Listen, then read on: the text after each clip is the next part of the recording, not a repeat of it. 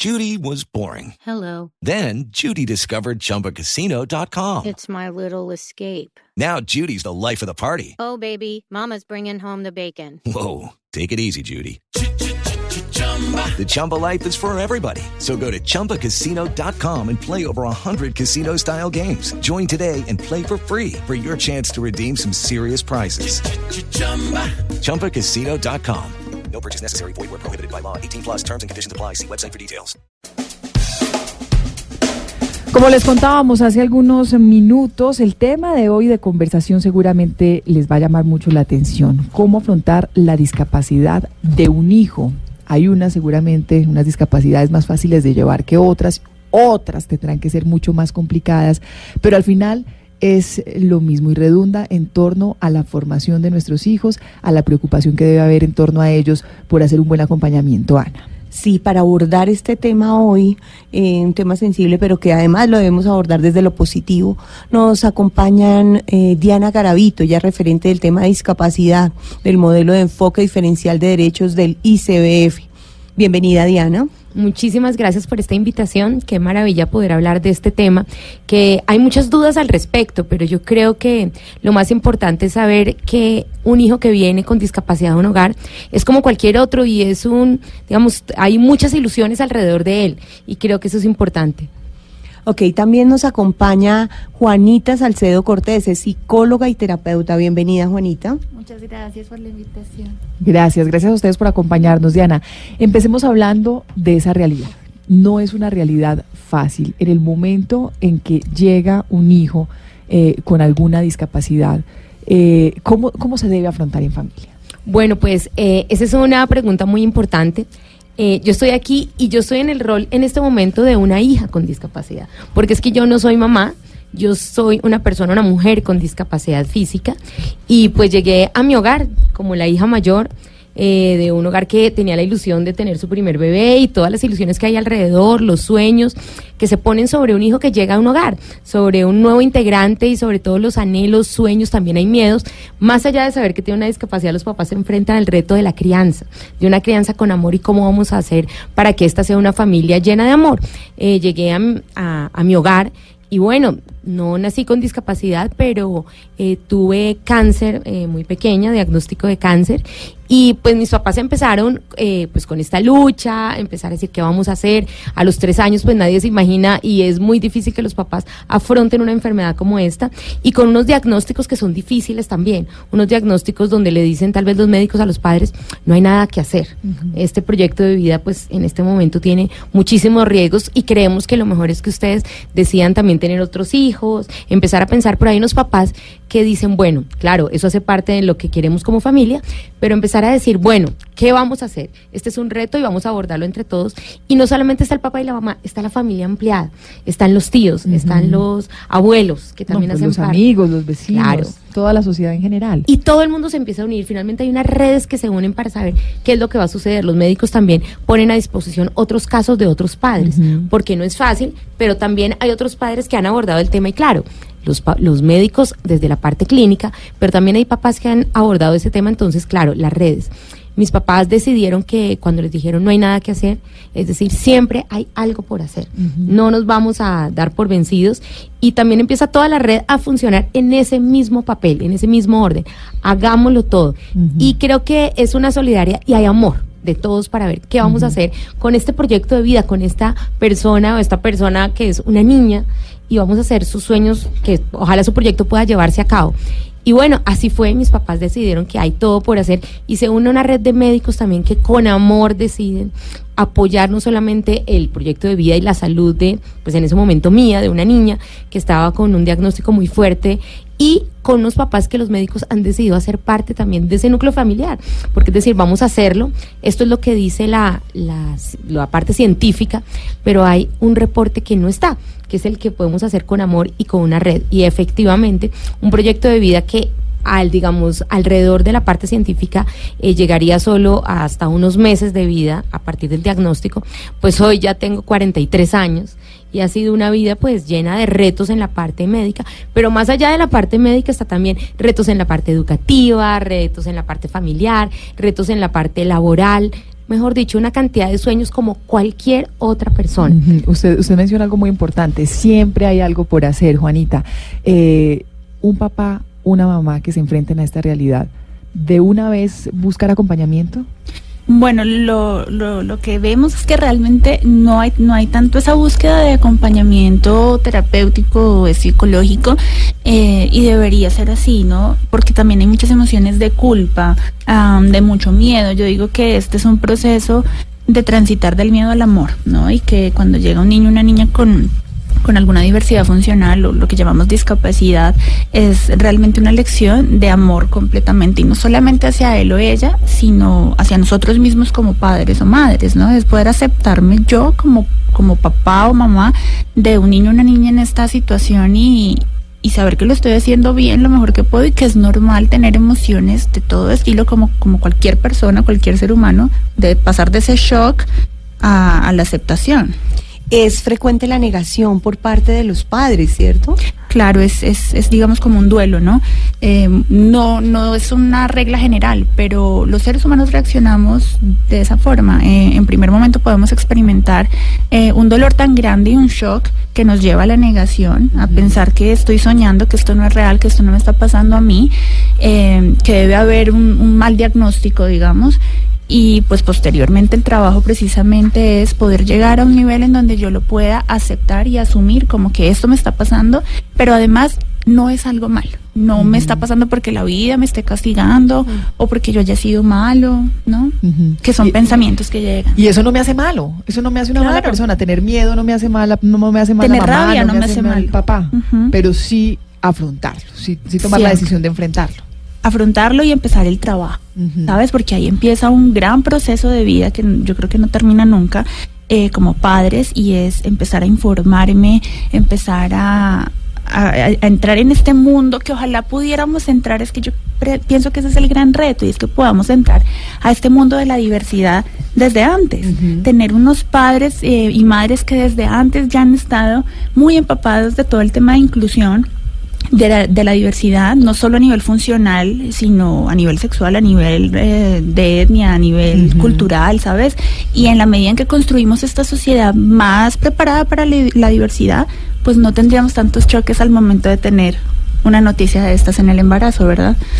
Diana, ¿qué errores cometemos los padres o la sociedad en general cuando hay una persona con discapacidad? Pues es que yo creo que detrás de la palabra discapacidad hay una carga negativa muy fuerte. Entonces, cuando un médico también da ese diagnóstico, los papás se sienten que no hay, o sea, que se, el mundo está negro, que todo, o sea, no va a poder entrar al colegio, no va a poder hacer su proyecto de vida. Yo soñaba que fuera deportista o lo que ella quisiera hacer. Entonces, los papás, como nos decía ahorita Juanita, pues se sienten que, que, que, que no hay para dónde salir, no hay una salida. Y yo creo que los padres, entonces, muchas veces no consultan con otros, sino que se cierran. Y ese es un error muy grande. Y en ese encerramiento, pues digamos, yo, yo cuando era niña, yo no sabía que había estaba pasando algo malo. Yo no sabía que era una discapacidad, pues porque yo estoy empezando mi proyecto de vida y creo que los papás hay veces tienden a encerrarse. No fue mi caso. Mis papás salieron conmigo al mundo, le dijeron a todo el mundo, este es el diagnóstico y finalmente eso es lo importante. Pero hay unos papás que defendiendo, digamos, el conocimiento, la- el territorio, dependiendo de dónde estén, cuáles han sido sus costumbres, tienden a encerrarse ellos y también a su hijo. Y entonces su hijo empiezan a una sobreprotección que, claro, es amor, pero tanto amor también hay veces tiene problemas. Hay que poner los límites. Sí, hay unos límites y realmente muchas veces a los niños, a las niñas y a los adolescentes con discapacidad estamos como en una urna de cristal y la vida no es una urna de cristal, la vida hay que empezar a vivirla y los papás quieren protegernos de todo, pero es que vivir es conocer lo que pasa en el mundo, enfrentarme a los retos, sí, enfrentarme a que soy diferente y aquí hay gente que no le gusta y como nos estaba diciendo Juanita es que yo hago parte de lo que la gente tiene que entender que es la diversidad. Sí, y claro, cuando salgo y otra familia se dan cuenta que, que esto es lo que está sucediendo, entienden y comprenden porque es que la discapacidad puede pasar en cualquier momento.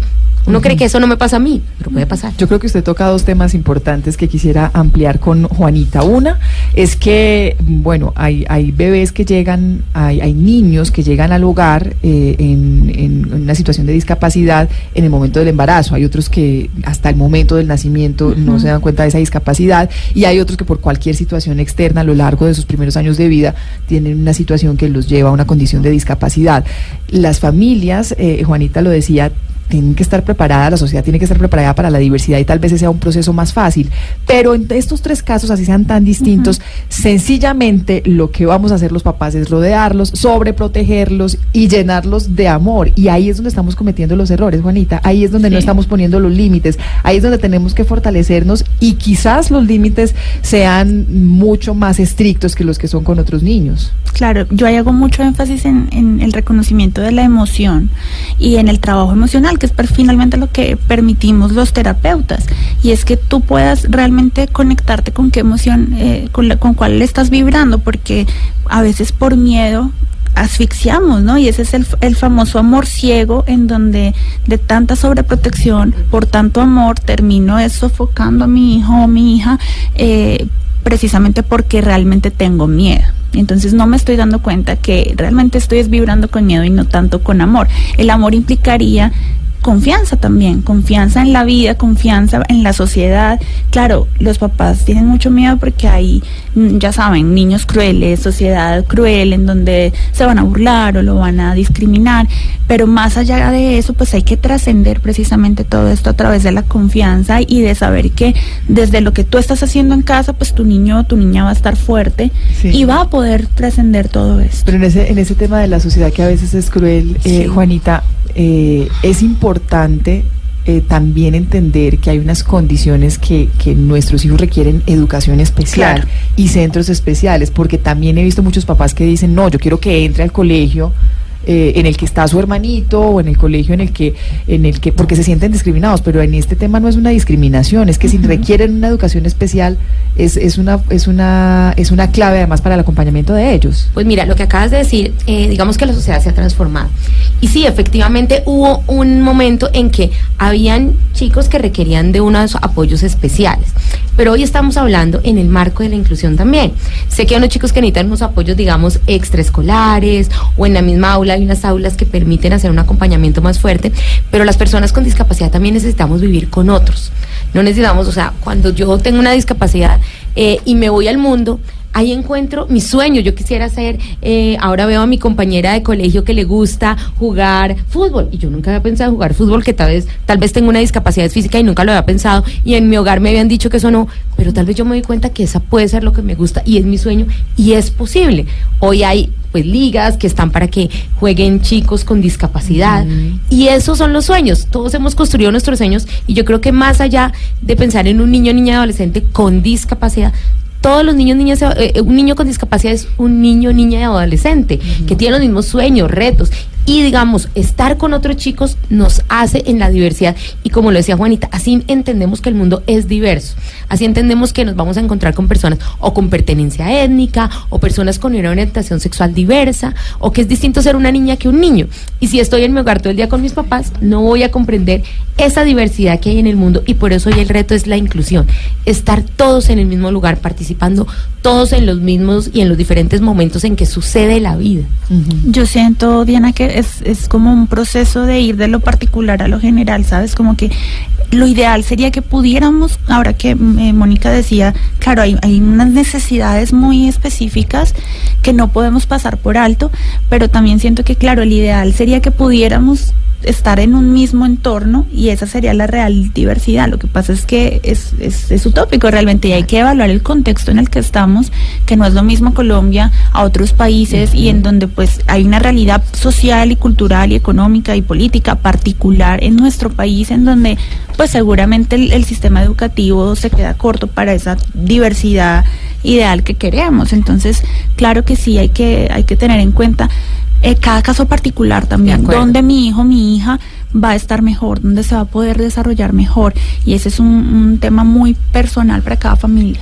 Creo que eh, a veces los adultos ponemos eh, como el límite ahí.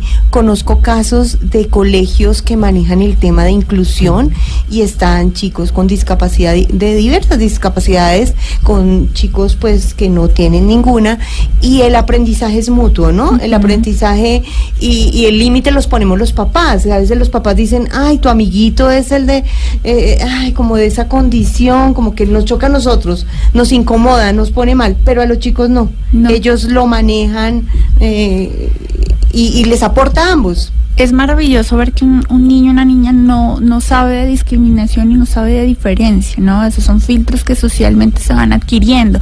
Y, y realmente lo que tú dices, Ana, es cierto. Es decir, eh, hay escuelas que ya se están preparando para eso y, y yo digo, pues es que la escuela es lo social. Entonces no podemos esperar a que el niño haga su escuela allá con los otros niños especiales y después lo mandamos a la sociedad a que conviva con el resto de la sociedad, eh, digamos, normativa y entonces ahí se enfrenta como de totazo, porque siento yo que pues desde el primer momento sociedad es también escuela, es un sistema que lo va a preparar para la vida y desde ahí debería haber ya un enfoque de diversidad. Ahora bien, eh, el, el lugar en donde se nace, la, pues hablando en términos de sociales, culturales, religiosos, y adicional a esto, pues de oportunidades y de posibilidades también puede limitar mucho a ciertas familias. A nosotros nos están oyendo hoy en algunas regiones, en algunas ciudades, en, algunas veredas, tal vez en zonas rurales, en donde tienen menor acceso a ciertos espacios, en donde tienen menos garantías. ¿A dónde pueden acudir estas personas? ¿Qué orientación se les puede dar? Si tienen dudas, si tienen miedos, si, si, si sienten que deben acudir a un especialista para el acompañamiento de su, de su hijo, de su niño, niña o de su adolescente en condición de discapacidad. El ICBF, digamos, tiene una oferta de servicios y el ICBF está en la mayoría, en todos los municipios, está en todo, tenemos regionales, en, hay 33 regionales en todo el país. Entonces el ICBF también está abierto a recibir, pues digamos, eh, las, las personas, hay un- unas oficinas de atención al usuario en donde llegan también personas con discapacidad y padres a decirnos qué es lo que sucede, no entiendo, por favor, ayúdenme porque los papás tampoco comprenden ni cómo hacer, ni cómo hacer para que su hijo entre al colegio, cómo hacer para que juegue con otros niños, o sea, no lo dejan entrar al colegio, porque eso sucede hoy en día. Así el país esté dando un vuelco gigante porque hoy tenemos un decreto con el que se está implementando la educación inclusiva en todo el país. Y eso hace que nos transformemos todos, porque es que no es solamente los papás, no es solamente el sistema educativo, es el sistema de salud, es todo el país el que se transforma para que este reto se pueda hacer realidad. ¿sí? Porque es que también hay que ponerse en el papel del docente que está en territorio donde, como decías hace un momento, no tiene todas las herramientas y llegan cinco chicos con distintos diagnósticos. No quiere decir que el diagnóstico sea la discapacidad, porque eso no es. Yo les digo, cuando yo era una niña y cuando estaba en el colegio, yo sabía que habíamos muchas niñas diversas en mi curso, en mi salón.